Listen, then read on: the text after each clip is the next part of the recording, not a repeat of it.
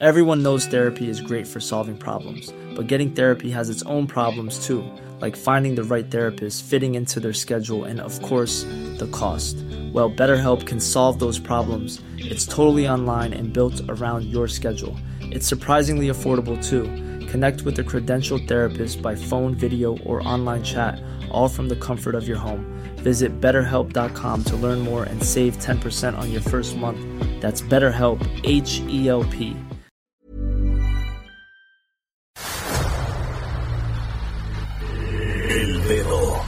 la llaga. Había una vez un mundo en el que nadie creía. Un país de historias inexplicables. Una nación con personajes asombrosos. Santo Tomás tenía razón. Hay que ver para creer.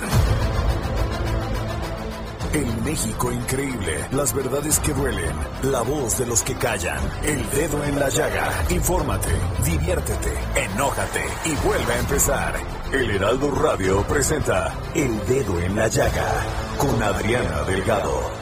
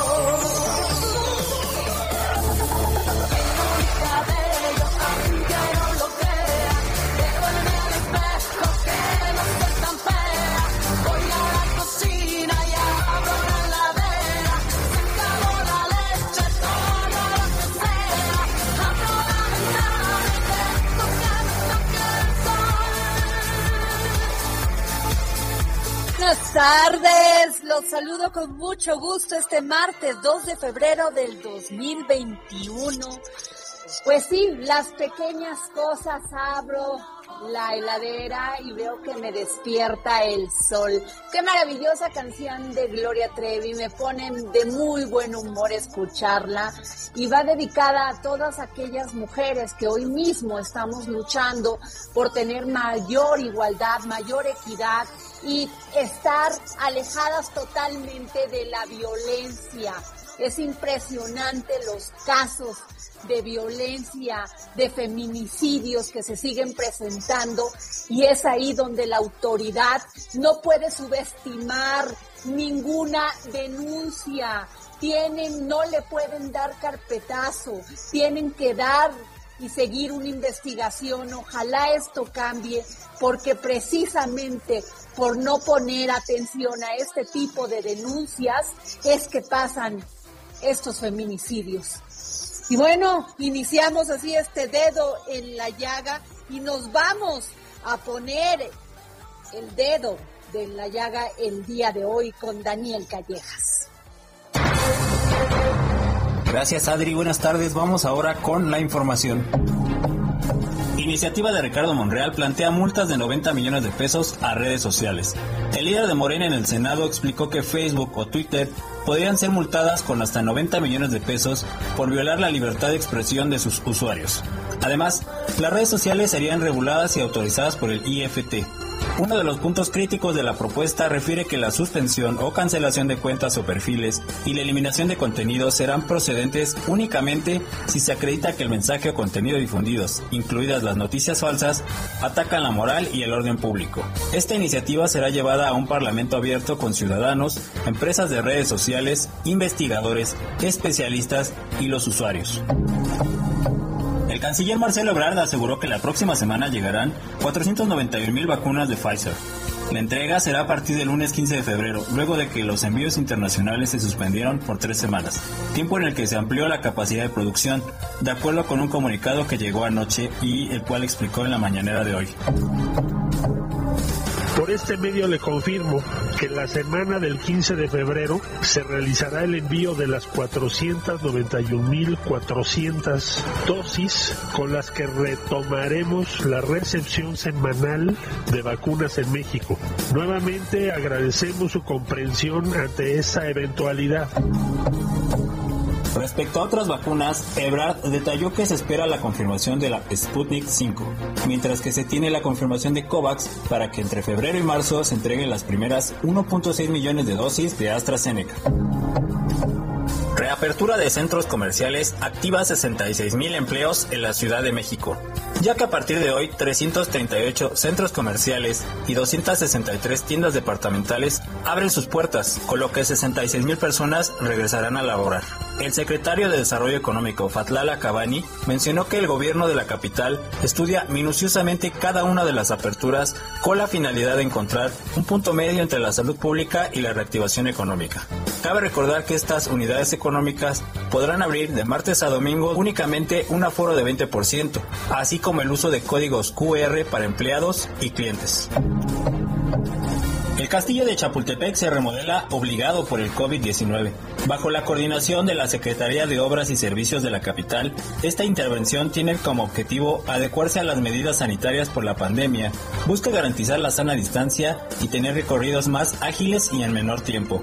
Se realizará una modificación arquitectónica de los espacios, como redistribuir elementos de las colecciones, incrementando el área destinada a la circulación de visitantes. Los trabajos iniciaron el 4 de enero y se estima que la remodelación termine el 30 de junio. La mancha urbana ha incrementado el calor en invierno. Las altas temperaturas en el centro y norte del país, que llegan a más de 45 grados en regiones de Michoacán, Guerrero y Chiapas, son producto del calentamiento global. De acuerdo con la ONU, en 2019 había 80 millones de personas en México que habitaban alguna ciudad, lo que representó a 63% de la población, 20 puntos menos del 83% que se prevé que vivan en las urbes para 2030. Y estas condiciones podrían llegar a ser perjudiciales para la salud, pues se calcula que la mala calidad del aire causa 9.300 muertes al año en el país, además de los daños al sector agropecuario, ya que hasta enero de este año había 915 municipios con sequía en México. Adri, es toda la información. Un gusto saludarte. Muchas gracias. Muchas gracias, Daniel. Bueno, y nos vamos a un tema muy importante porque ustedes recordarán que el pasado, pues la pasado viernes, ciclistas salieron a la calle de la Ciudad de México a manifestarse por las recientes muertes de sus compañeros en accidentes viales.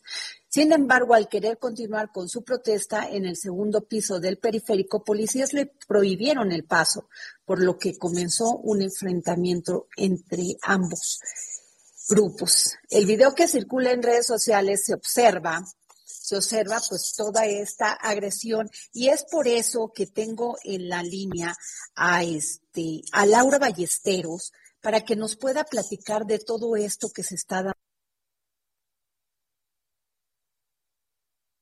Tarde. Bueno. Hola, hola. Bueno, no sé si me escucharon porque no estoy este Sí, te escucho bien. ¿Cómo estás? Laura, ¿me pudiste pudiste escucharme escuchar mi introducción? Sí, ¿verdad? Sí, sí, sí, claro que sí. Ay, Qué gusto escucharte. Es que no me, a ti y a tu no me avisa la producción. Gracias, Laura. Oye, Laura, pues cuéntanos, cuéntanos cómo, cómo, cómo, cómo van a, resolver esto, porque uno de los grandes problemas de la Ciudad de México es la precisamente la movilidad. Independientemente de todo, de este problema que hubo, eh, es una realidad también que las mujeres sentimos mucho mucha desconfianza al trasladarnos todavía este, usando nuestra bici, bueno, ya ni te digo caminando por las calles de México. ¿Cómo van a resolver esto, este tema de la seguridad, Laura? Mira, tienes toda la razón, Adriana. Mira, primero que nada, creo que ba- bajo las circunstancias que han sucedido en la Ciudad de México en últimas fechas, con manifestaciones de personas que se mueven en bicicleta, eh, y en estas, eh, este último viernes que incluso pues violencia y golpes por parte de la policía capitalina, condenar los hechos, condenar los, los hechos de manera eh, pues eh, de esta violencia de manera categórica. Eh, bajo ninguna circunstancia el gobierno y, y su policía tiene que ser usada para reprimir manifestaciones y especialmente en un momento tan importante, tan eh, grave que está viviendo la ciudad en un aumento de muertes viales y que es la razón por la cual la- las personas que se mueven en bicicleta en estos colectivos, algunos de ellos están manifestándose en la calle. Eh, y creo que esto hay que decirlo de manera muy puntual. Ellos tienen su propia voz, ellas y ellos podrán hablar por ellos mismos y sus causas y las razones que los están llevando a tomar las calles. Eh, la verdad es que incluso las insinuaciones que pudieran haber que hay intereses políticos detrás de, de estos movimientos son insultantes para los movimientos legítimos que se mueven en bicicleta y que buscan rodar en tranquilidad pero sí sí hay que sí hay que decir de manera categórica que que, que no no no es eh, es inaceptable lo sucedido.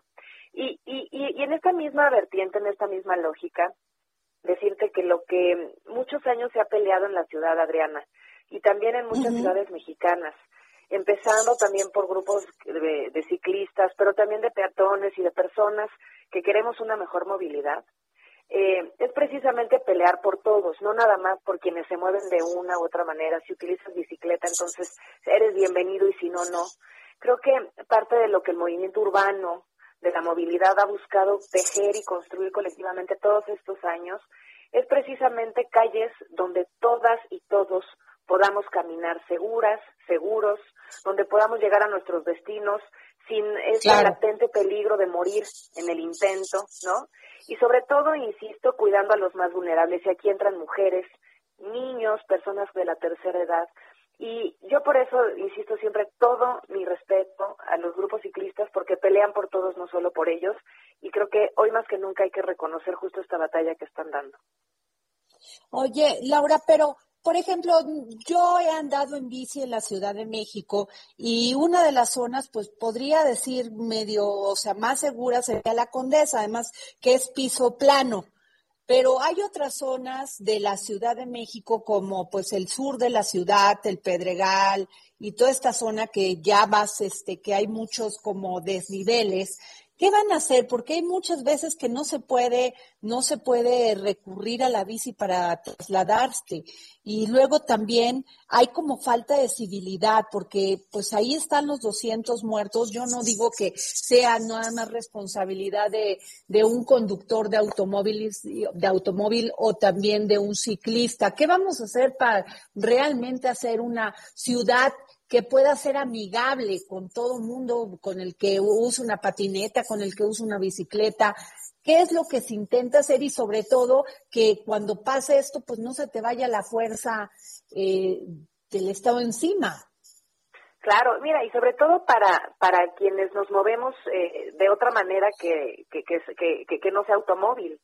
Eh, pudiéramos pensar que en esta ciudad todos nos movemos en coche porque casi toda la infraestructura y el dinero que se ha invertido en ello se ha ido a esto. Y no es verdad. Mira, la, última encuesta Origen Destino Adriana que se hizo en la Ciudad de México en el 2017, cuando fui yo titular del nuevo modelo de movilidad de la ciudad, nos dicen datos muy claros. Primero, el 45% de la población se mueve en transporte público. Y toda esta población que nos movemos en transporte público caminamos al principio y al, y al final de nuestros viajes. Pero además tenemos otro dato bien importante. El 34% de la población se mueve únicamente caminando.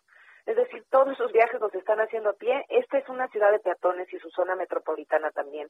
Tenemos datos también muy interesantes que nos dicen que ya un 2% se mueve en bicicleta. Y ahora, eh, comparando con los resultados que el INEGI sacó hace un par de días sobre la población que se mueve en bicicleta en las distintas ciudades del país, nos estamos dando cuenta que es coincidente, ¿no? Que el doble de la población de 10 años para acá está ya moviéndose en bicicleta, cosa que eh, no, no, no estaba haciendo antes. Y esto responde justamente a la infraestructura que se está haciendo. Esta, esta infraestructura que a veces para quienes nos movemos en coche puede parecer molesta, como son ciclovías confinadas, cruces seguros, la disminución de las velocidades máximas, eh, esta gestión de la velocidad tan importante que es una de las demandas de los grupos ciclistas, que haya una correcta gestión de la velocidad para que si llegan a haber accidentes no sean mortales. Eh, son parte de las medidas y la ciudad lleva ya más de dos administraciones trabajando esto. Tú recordarás uh, la administración de Marcelo Ebrard con, con Marta Delgado, quien está en la ecovicia en la ciudad y hacen un profundo impulso del, de la, del Metrobús como sistema de transporte con carril confinado para transporte público y calles completas. O en la administración pasada, donde se disminuyeron las velocidades máximas, se hizo un nuevo reglamento de tránsito eh, y se fueron disminuyendo hasta en un 35% las muertes viales. Esto es justo lo Claro. que tenemos que hacer, para que las calles sean para todas y todos, que no tenga que ver tu condición social, en dónde vives, si eres una persona este, que sabe este, eh, moverse en la ciudad o no, que no tengas que estar arriesgándote en este intento. Y, y, y tener además la claridad también, Adriana, que las zonas de la ciudad que más se mueven en bicicleta son las periféricas hacia Iztapalapa, hacia Milpalta, hacia Xo- Xochimilco, en donde tristemente no ha llegado la infraestructura y es en donde más se ha movido así tradicionalmente.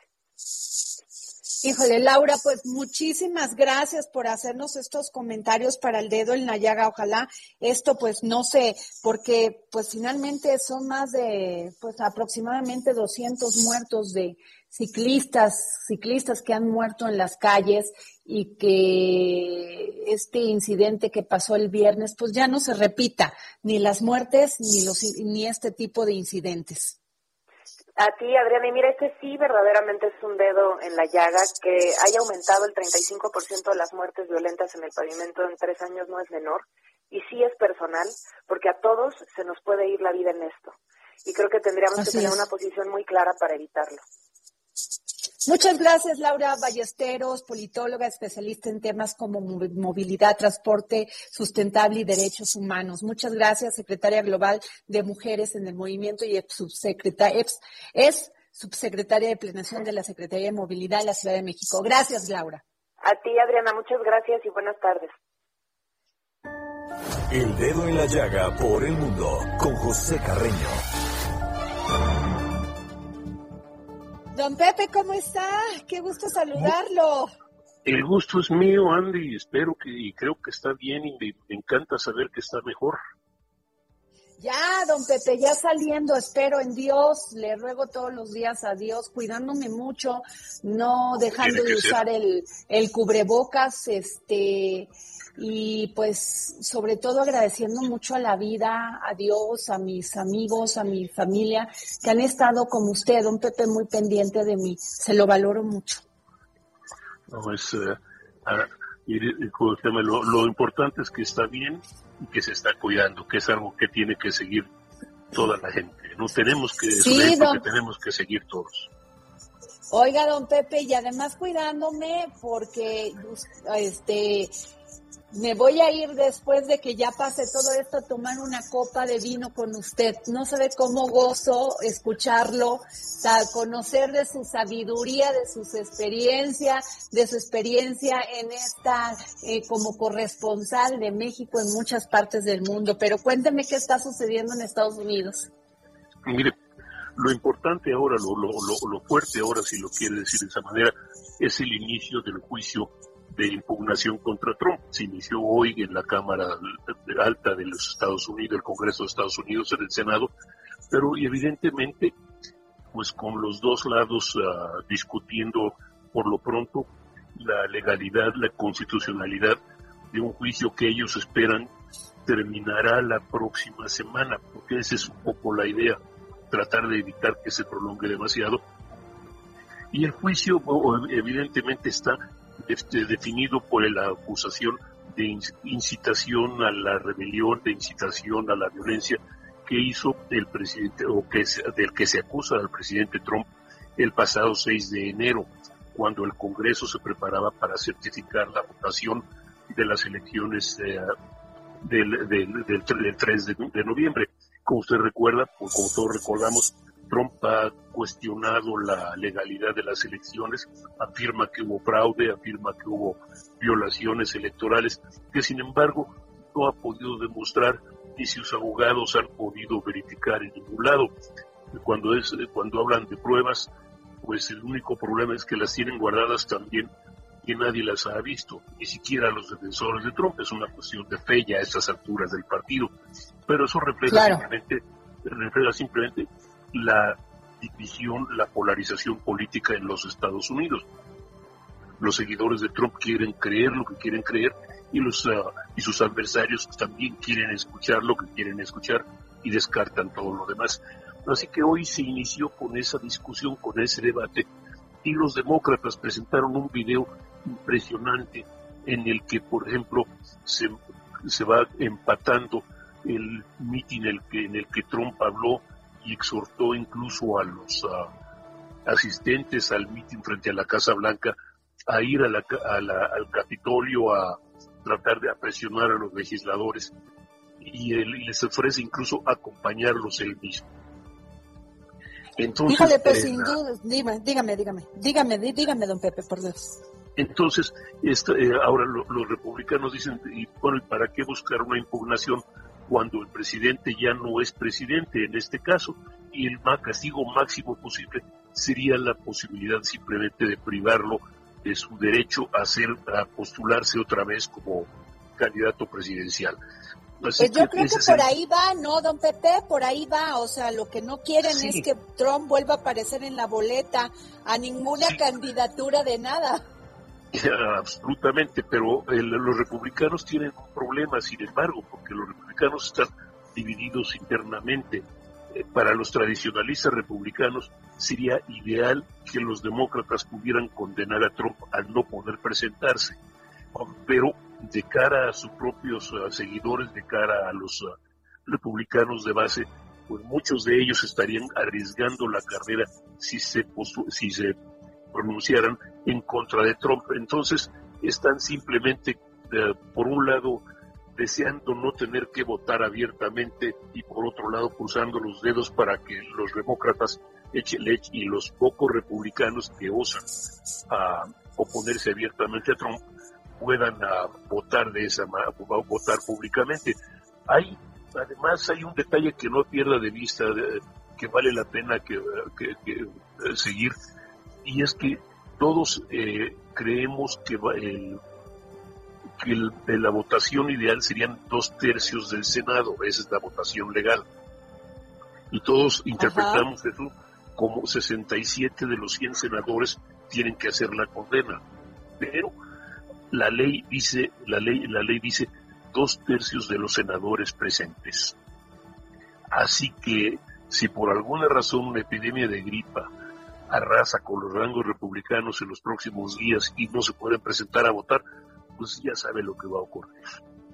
De repente, Oiga, y don Pepe, ¿y usted cómo ve el inicio del gobierno de Biden?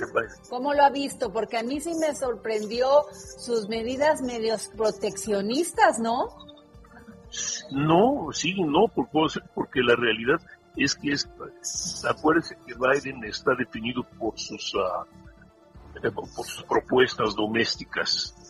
Es decir, esto es eh, tema de migración, por poner un ejemplo, está definido porque muchos de los hispanos, muchos de la, una gran parte de los latinos, tienen por un lado tanto parentela pues indocumentada, si lo quiere decir de esa manera, como porque hay una gran audiencia, muchos estadounidenses normales que son pro migración, pro migrantes y lo han expresado. Entonces, eh, hay tanto una cuestión ética como una cuestión política involucrada. En el tema económico, en el tema de, de la economía, pues sí hay una, hay, hay cuestiones de, de proteccionismo, hay una, la, defi- eh, ahorita tanto Canadá como México tendrían que, tendrían que estar presionando, si no lo están ya, por la definición de qué es muy American, comprar americano, que es eh, la propuesta básica de, de Biden. Así que sí, hay, sí, efectivamente hay un elemento proteccionista, pero habría que ver qué tan lejos llega y qué tan amplia o tan estrecha es la interpretación. Hay también un punto que a nosotros nos interesa muy directamente, que es el cumplimiento de normas ambientales y el cumplimiento de normas laborales, tanto porque son exigencias de audiencias de, de Biden, de- domésticas de Biden, como porque están, son parte del Tratado, del tratado de Comercio Estados Unidos, México, Canadá, esto es el del TEMEC. Así que sí hay proteccionismo, sí, efectivamente es parte de su agenda de política doméstica, es parte de lo que le dio el, el triunfo. A veces esa agenda está contrapuesta una parte con otra. Ya el- los, uh, los sindicatos protestaron, por ejemplo, por el cierre de la del oleoducto Keystone con Canadá, porque dice Ajá. que crea buenos empleos, pero nos deja sin empleos. ¿De qué nos sirve a los digamos, a, a los eh, trabajadores en Pensilvania o en, la- o en, o en el estado de, de Washington o en el estado que cierran sus empleos ahí y se creen 100 buenos, 100 o 200 o el número equivalente de buenos empleos en California o en Texas o en Florida. Entonces, perdón, es algo que todavía tiene que Don- conciliar. Claro. Muchas gracias, don Pepe Carreño. Gracias, como siempre es muy interesante escucharlo. Y pues nos tenemos que ir a un corte, don Pepe. Muchísimas gracias. Nos vamos a un corte y regres. Nos vamos a un corte y regresamos aquí en el dedo en la llaga por el Heraldo Radio en la 98.5 FM.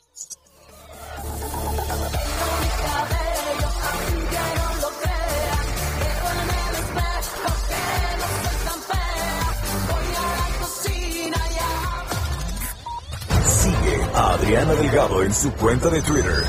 Arroba Adri Delgado Ruiz. Además, te invitamos a enviar tus opiniones y comentarios en texto o por mensaje de audio a través de WhatsApp al 55 2544 3334. Y si quieres escuchar El Dedo en la Llaga de El Heraldo Radio, en cualquier momento y donde quiera que te encuentres, descarga el podcast disponible en Spotify y iTunes. Sigue a Adriana Delgado en su cuenta de Twitter en arroba Adri Delgado Ruiz. Y envíanos tus comentarios vía WhatsApp al 55 25 44 33 34 o 55 25 02 21 04.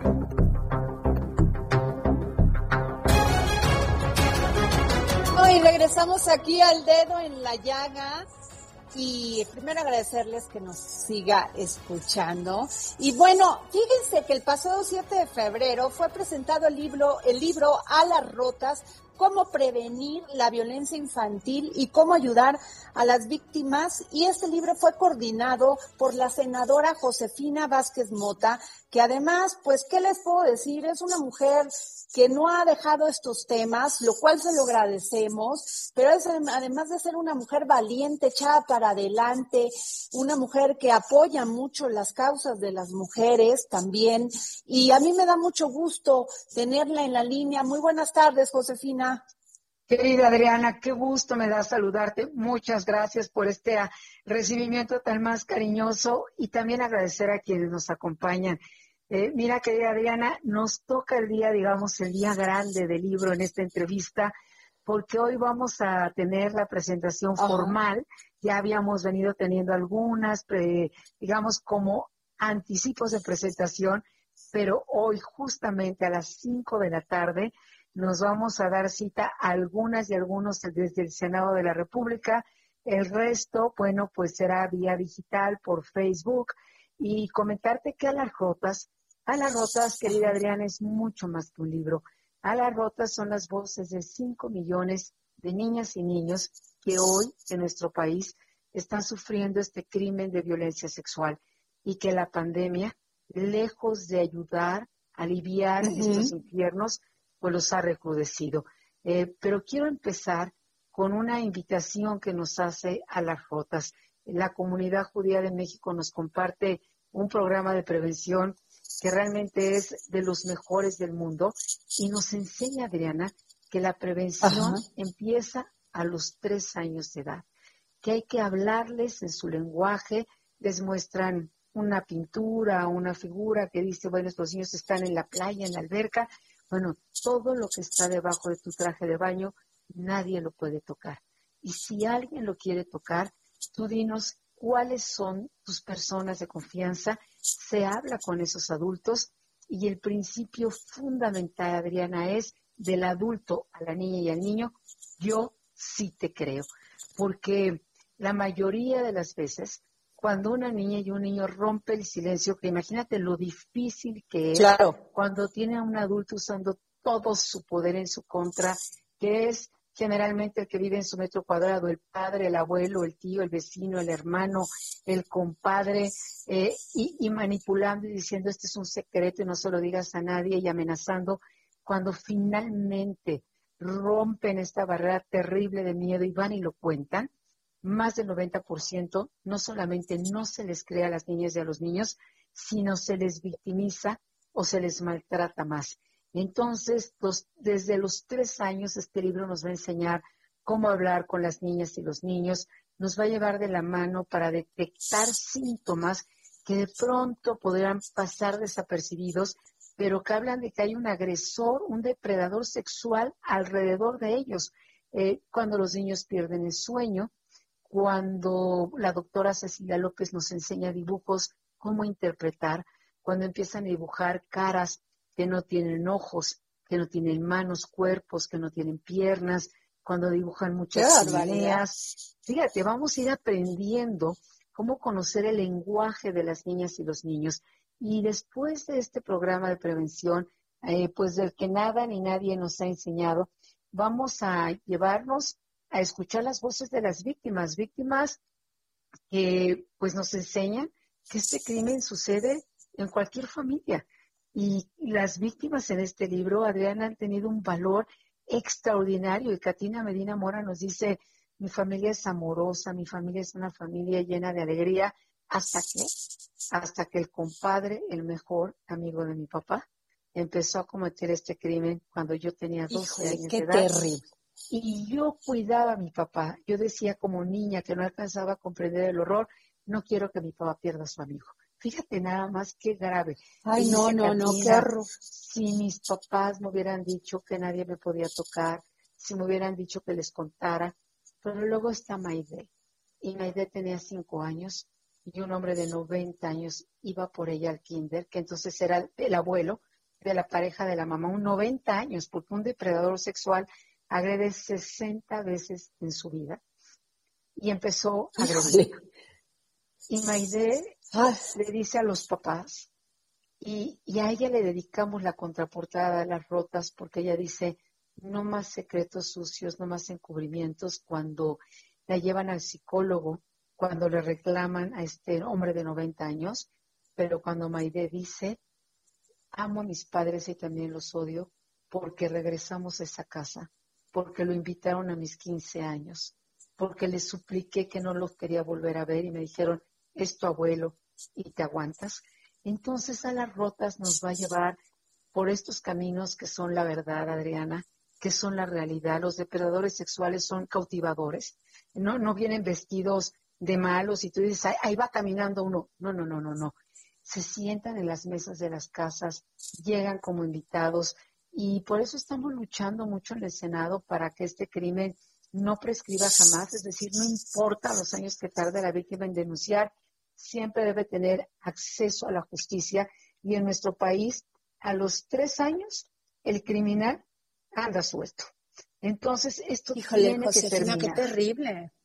Qué Terrible. terrible, senadora, qué terrible. Y, y sabes que me dio mucho gusto que estuviera contigo Santiago Nieto en la, en la presentación, porque es bien importante que la unidad de inteligencia le dé seguimiento a otro tema, que es la pornografía infantil. Adriana querida, no, no tengo de verdad cómo agradecer y reconocer al doctor Santiago Nieto por su compromiso, porque es y ha sido un aliado invaluable. Eh, somos un país consumidor y productor de pornografía infantil. Eh, la terrible. pandemia el consumo de pornografía infantil ha crecido hasta en 73% en los hogares que no son hogares, son infiernos. Fíjate, de toda la pornografía infantil que ve el mundo entero, México aporta el 70%. Y somos el segundo Híjole, país pero de en, todo ¿en el dónde, planeta Josefina? en ¿Por qué? turismo, ¿Por qué? en turismo ¿Por sexual qué? infantil, solo después de Tailandia. Este es el paraíso de los pedófilos, el paraíso de los depredadores sexuales por la impunidad, por la complacencia, por los Pero. ¿por qué, por Josefina? silencios. ¿Por qué vemos feminicidios? ¿Por qué vemos a estos niños violentados y niños y niñas? ¿Por qué? ¿Dónde está la autoridad? Creo O sea- que aquí necesitamos primero cero tolerancia. Fíjate, ayer me comentaban en una entrevista radiofónica eh, una periodista también, pues como tú, súper comprometida, decía, yo en mi familia tuve un caso. Y cuando me mostré totalmente con cero tolerancia frente al criminal, los problemas que tuve en mi familia fueron gravísimos, porque me decían, pero si es un niño se le va a olvidar, pero de todas maneras es la familia, pero no la vamos a destrozar. Fíjate cómo tenemos que cambiar Qué todas y todos, ¿eh? Una cultura patriarcal, machista, donde las niñas y los niños no se han reconocido como sujetos de derechos, sino como objetos a quien se les puede hacer lo que se venga en gana. Eh, ¿Cómo tenemos que trabajar en la prevención, dejar al lado estos tabúes, mitos y saber que si no lo hacemos nosotros, los ponemos en manos de los depredadores sexuales? Mira el caso de esta doctora en Chiapas. Mira este caso que tanto nos ha estremecido. no, este terrible, terrible. Fátima, donde ella va ve- 23 años. No estoy hablando de un niño, 23 años. Ella va, denuncia, demanda, eh, dice, acusa, pide su cambio. Y le dicen, vete tres semanas, hombre, se te va a olvidar. Y la echan a los brazos de su criminal. Estamos hablando, Adriana, de que si no hacemos un alto en el camino y no nada más decimos, ay, qué horror. No, no, no. En alas rotas, todas y todos tenemos una tarea que hacer. Todas y todos sin excepción, ¿eh? Desde la primera página vamos a encontrar qué hacer en las redes sociales, porque hoy el 90% de los crímenes contra niñas y niños son en redes sociales. Y ahí está la historia de Sofía, la historia de una niña Ajá. amada que los papás le ponen candado al celular, pero el criminal es más sagaz y termina en, el- en la habitación de Sofía metida en tu teléfono celular, provocando que ella suba fotos, casi hasta llevarla hasta el suicidio. Vamos a aprender eh, cómo acompañar a quienes pues ya han sido víctimas de este crimen. Vamos a aprender a identificar a estos depredadores sexuales, pero sobre todo, querida Adriana, vamos a estar del lado de la solución, porque la indiferencia es estar del lado del criminal, porque el silencio es estar del lado del criminal. Cero tolerancia, cero tolerancia y un registro nacional de depredadores en donde cuando alguien salga de prisión y vaya a pedir un trabajo, tiene derecho a un trabajo, pero jamás, nunca más con niñas y niños. Fíjate cómo saltan de una escuela a otra, de una iglesia a otra, de una familia a otra, porque claro, les piden carta de antecedentes penales, pero no existe, como en muchísimos países del mundo, un registro de depredadores sexuales. Así que todo esto y más lo vamos a encontrar hoy en Alas Rotas, porque el doctor Santiago Nieto, como bien lo señala, después del crimen organizado, este es el negocio más rentable del mundo. Destruir a Qué- través de este crimen a las niñas y a los niños. Qué tristeza, Josefina. Pues te agradecemos muchísimo, Josefina, presidenta de la Comisión de Derechos de la Niñez y de la Adolescencia en el Senado de la República. Gracias por tomarnos la llamada para el dedo en la llaga y ojalá, este, ¿dónde lo podemos conseguir este libro, Josefina? Ya está en vía, eh, por vía digital, afortunadamente, ya ves que ahora es una manera Ajá. mucho más fácil. Ajá. Luego, Claro. pero también está en las librerías, estas librerías para quienes disfrutamos mucho todavía la lectura en papel y nos gusta subrayar y doblamos la hojita, así Ajá. así, ya están Sí, las rotas y yo les pido que todas y todos tengamos alas rotas en nuestras manos para hacer posible un país sin alas rotas, en la construcción de la paz y con niños que vivan sin miedo y con derecho a ser felices, Adriana. Muchas gracias, Josefina. Muchas gracias por tomarnos la llamada para el dedo en la llaga. Un abrazo fuerte. Hasta pronto, Adriana. Buenas tardes. Hasta luego. Buenas tardes y nos vamos con que el querido José Luis Camacho, que ya lo extraño. Rumbo a las elecciones. Handicap 2021 con José Luis Camacho. José Luis, querido, ¿cómo estás? Muy bien, Adriana, fíjate, hasta febrero tengo oportunidad de desearle feliz Oye, año pero a ¿por qué? Te me perdiste, te me perdiste, pero ya estás aquí y quiero que me cuentes todo. ¿Viste la encuesta del Heraldo de México que publicó ah, el, ayer, creo, ayer fue, Antier, antier, perdón, sí. sí, sobre los candidatos, ¿no? Así es, o sea, ¿cómo A gobernador en 15 Morena, entidades. Morena aventajando todo, ¿eh, José Luis? Pues fíjate que hasta, el Hasta en momento Guerrero, sí. que yo pensé que no, pero bueno. No, en Guerrero, con todo y Félix Salgado Macedonio, sigue Morena adelante. Pues, oye, Pero cuéntame, ¿cómo ves? Dime. eh, eh, te quería comentar, eh, tenía preparado yo el caso de San Luis Potosí, en donde hay un escenario pues bastante confuso para la alianza PAN-PRI-PRD. El acuerdo había sido que el PAN llevaría como candidato al gobierno del Estado al senador Octavio Pedrosa y la presidencia municipal de la capital se la dejarían al PRI, que finalmente postuló al periodista Enrique Galindo. Bueno, pues ahora una serie de dinosaurios panistas del talante de eh, el ex senador Zapata Pero Gordo o del ex gobernador Marcelo de los Santos, de personajes del PAN potosino que ya no tienen nada que ver con las nuevas generaciones, están pidiendo que el PAN no honre su compromiso y que postule a la alcaldía para una reelección al actual edil, que es nada menos que Javier Nava, quien ya contendió una vez por la gubernatura del Estado. No pudo Javier Nava alcanzar en esta ocasión la candidatura y por ello eh, quiere, es actualmente el presidente municipal de la capital potosina, quiere una reelección. Y al darse esa reelección, se rompería el acuerdo. Todo ello va favoreciendo al gran favorito de esta contienda en San Luis Potosí, que es Ricardo Gallardo, anteriormente del PRD, y ya fue presidente municipal de un eh, de un conurbado a, la capital potosina que es Soledad de Graciano Sánchez y es actualmente diputado.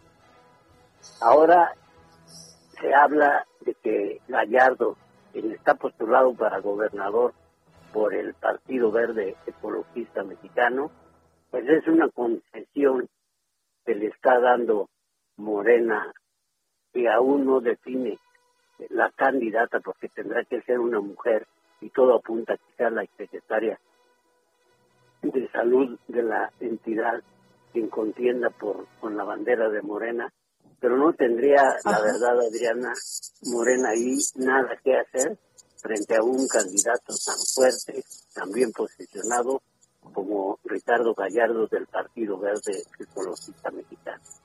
O sea que... Ah, pues, qué interesante.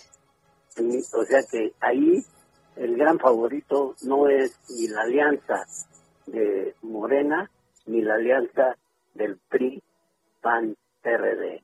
Es eh, ocasionalmente, inesperadamente, Ricardo Gallardo, postulado por el Partido Verde Ecologista Mexicano, quien le llega, le lleva sin candidata aún por definir a Morena, nada menos que 18 puntos de ventaja marca 38 contra 20. Y Híjole, pues. eh, la coalición PAN-PRI PRD que postula al panista Octavio Pedrosa está un poco más eh, posicionada y tiene una posibilidad de 27 puntos. De tal manera que el hándicap San Luis Potosí apunta que se lo llevará un candidato del Partido Verde Ecologista Mexicano, Adriana. Muchas gracias, José Luis. Pues sin, sin duda muy interesante y como siempre, muy, muy interesantes tus, tus este, predicciones. Gracias, José Luis Camacho. Ah, Nos escuchamos la próxima semana. Te mando un fuerte abrazo y una felicitación por la gran audiencia que está captando el dedo en la llanta. Gracias, querido José Luis. Y bueno, nos vamos con Gonzalo Lira para saber de cine. Es tiempo del séptimo arte. Películas, cortometrajes, series, documentales y excelente música con Gonzalo Lira.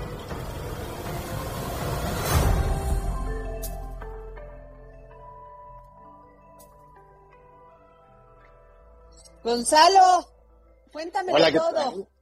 ¿Cómo estás, Adri? Espero que te encuentres muy bien. Pues hay varias cosas para, para ver. En casa sabemos que los cines, al menos en la Ciudad de México, como en muchos estados, siguen cerrados. Entonces, pues eso también ha hecho que los estrenos estén detenidos y por lo tanto, pues creo que es obvio que las novedades se están estrenando en casa y en las plataformas para streaming. Y fíjate que la semana pasada se estrenó una película que, aunque no es una película pues sensacional, aunque no está tan bien lograda, tiene, tiene algunos temas interesantes. Se llama Bliss y es protagonizado por Salma Hayek, la actriz mexicana.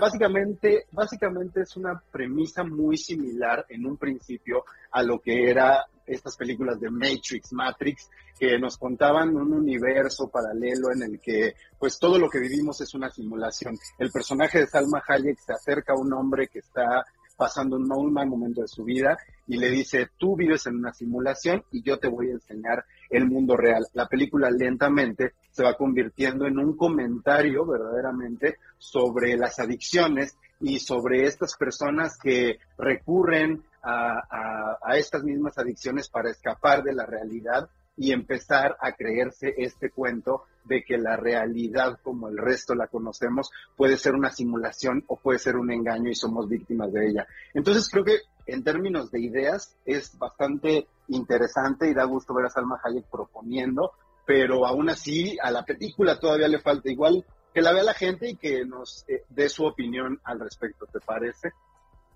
Claro que sí, Gonzalo. Pues a mí me encanta Salma y se me hace una mujer impresionante. Sin duda hay que verla. Y además Owen Wilson, bueno, siempre me ha encantado. Sin duda. Y Sí. he visto los cortos, así sin duda va a estar padre, ¿eh? Lo- Los, Sí, cortos me ojo. gustan. Échale un ojo y Claro. creo que los dos hacen personajes que no habíamos visto hacer, entonces si les gustan es una oportunidad de verlos haciendo algo diferente. Gracias, querido Gonzalo. Y bueno, nos vamos ahora con Bernardo Noal. El arte en los ojos de Bernardo Noval. Mi Bernie, Adriana, ya ¿cómo te extraño, ya te extraño. Extraño abrazarte, darte muchos besos, mi querido Bernie, pero ah, en estos momentos los abrazos y los besos pueden esperar, pero no mi cariño y mi amor por ti. Igualmente, mi querida Adriana, ya sabes que te quiero como una madre y me encanta que, que te escucho bien y muy fuerte. ¿Cómo estás? Pues mira, pues echándole ganas, Bernie, no es fácil, pero hay que echarle ganas. Pero ¿qué nos traes nuevo, mi querido Bernie? Que ya vi Alfredo Castañeda, ¿no? ¿Te Castañeda. acuerdas que hablamos alguna vez de- con la subsecretaria Marta Delgado de Alfredo Castañeda, este gran Yo artista soy mexicano su que, bueno, fan. Soy su fan, Bernie. Gracias. Tengo pura litografía, pero soy su fan. No, pero me encanta, Adriana, porque me recordó mucho el escribir de Alfredo, de aquella conversación, y al saber que te gusta a ti, estaba yo fascinado de escribir esta columna de ayer, que la verdad fue un éxito, ¿eh? La compartió toda la familia del, del pintor y poeta, porque también era un gran poeta. Y sobre todo, pues que Castañeda sí crea un lenguaje artístico propio, único, introspectivo y fantástico, Adriana, pues para expresar todo lo que él sentía. Era un hombre lleno de riqueza, de lírica, y, y que su obra es muy parecida, por ejemplo, a la de Magritte, ¿no? O sea, este hombre de los sombreros y, y un poco surrealista, ¿no? Que, que es uno de los grandes de México, que tiene México, pero que no se ha conocido todavía en nuestro país. Entonces vamos a preparar una exposición de él en 2022, Adriana, en la que por supuesto serás madrina y ahí cortaremos el listón si el COVID ya nos lo permite y las Híjole, ¿me vacunas y todo, ¿no? Me harás muy feliz porque te voy a decir que hace años, Bernie, como 10 años, me regalaron un libro de él que se llama el libro de las horas, donde viene su, Sí. su obra, eh, sus pinturas y también su poesía. Es impresionante, Bernardo. Es, yo ahí me enamoré de Alfredo Castañeda y dije, soy su fan y lo voy a hacer para toda la vida. Y por, e- por cosas del destino se me, se me, se topó conmigo una de sus, una litografía de él y no sabes con qué gusto la compré. ¿eh? Mira nada más, y, y aprovechando lo que me estás diciendo, te voy a leer una cosa muy bonita que escribió su nieta, que, que vale la pena que escuches porque digo, es, es algo muy chiquito, pero que aquí pone, cuando pienso en Alfredo, mi maestro, me viene a la cabeza la canción de Violeta Parra, gracias a la vida que me ha dado tanto. Me dio su amistad, corazón volcado de magia, sus manos llenas de bondad, inteligencia y música. La certeza de que el amor existe y que la capacidad de admirar es infinita. Eso era para mí mi abuelo Alfredo Castañeda. ¿Qué te puedo decir, Adrián? ¿Qué te puedo decir? No, querido Bernie, no, bueno, y por favor, si te, si no puede, yo ya no he visto, y bueno, pues ahorita con esta pandemia las librerías pues ya están cerradas, ¿verdad? Porque la impresión es maravilloso de este libro de las horas, en- pero, pero sin duda alguna cuando hagas esta exposición, eh, échate un clavado a su poesía, era un hombre con una gran profundidad, y si me- no me equivoco, su familia está en Madrid, ¿no, Bernie? Ellos tienen ahí Sí, en los cuadros, en un restaurante, creo, ¿no? Creo que tienen un, Sí, la familia tiene un restaurante suspiro, en Madrid. maravilloso. Exacto, exacto. Y ahí todavía, Es un bueno, he restaurante visto varias. mexicano, Adriana, que tienen que ir. Ah, ya, me encanta. Y, y vive su esposa y sus hijos, ¿no? Todavía viven. Sí, él tiene tres hijos, Adrián, Alfredo e Ibiza, que le llamó como la isla porque se enamoró Hortensia, su, su esposa, porque no le podemos llamar de otra forma porque ella se mantiene eh, diciendo que es su esposa en la entrevista que le hice telefónica, Ay. porque además se está cuidando mucho por el COVID, Ya, entonces no, no- no ya, hubiera habido manera ya ¿no? nos de vamos, querido Bernie. ya. El Heraldo Radio presentó El Dedo en la Llaga con Adriana Delgado. Heraldo Radio. Hey, it's Paige DeSorbo from Giggly Squad. High quality fashion without the price tag. Say hello to Quince. I'm snagging high-end essentials like cozy cashmere sweaters, sleek leather jackets, fine jewelry, and so much more. With Quince being 50 to 80% less than similar brands. And they partner with factories that prioritize safe, ethical, and responsible manufacturing. I love that. Luxury quality within reach. Go to quince.com slash style to get free shipping and 365 day returns on your next order. Quince.com slash style.